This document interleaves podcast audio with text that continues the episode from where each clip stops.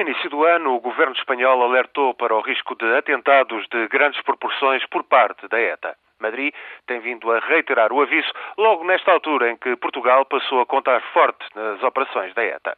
Já em 2007, um carro alugado na quarteira fora capturado do outro lado da fronteira com explosivos. Este ano, a 9 de janeiro, dois elementos suspeitos de pertencerem à ETA em fuga à polícia espanhola acabaram por ser detidos em Moncorvo.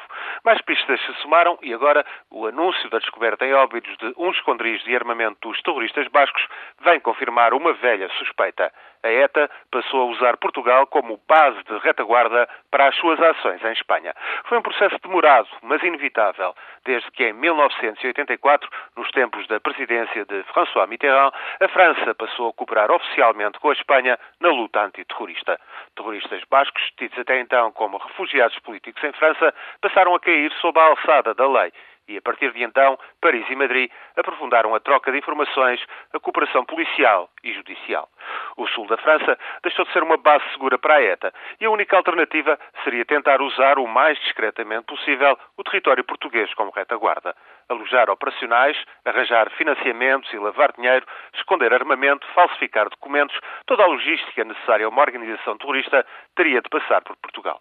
As suspeitas confirmaram-se. A ETA anda por cá.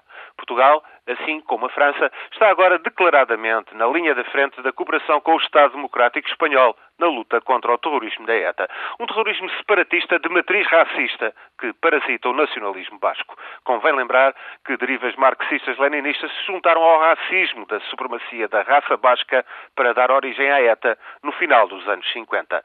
Não há romantismo nem heroísmo nenhum no terrorismo da ETA. Pátria Basca e Liberdade, o nome por extenso da ETA, é precisamente o oposto do que os terroristas etarras praticam. A ETA é o pior inimigo da Pátria Basca e da sua liberdade.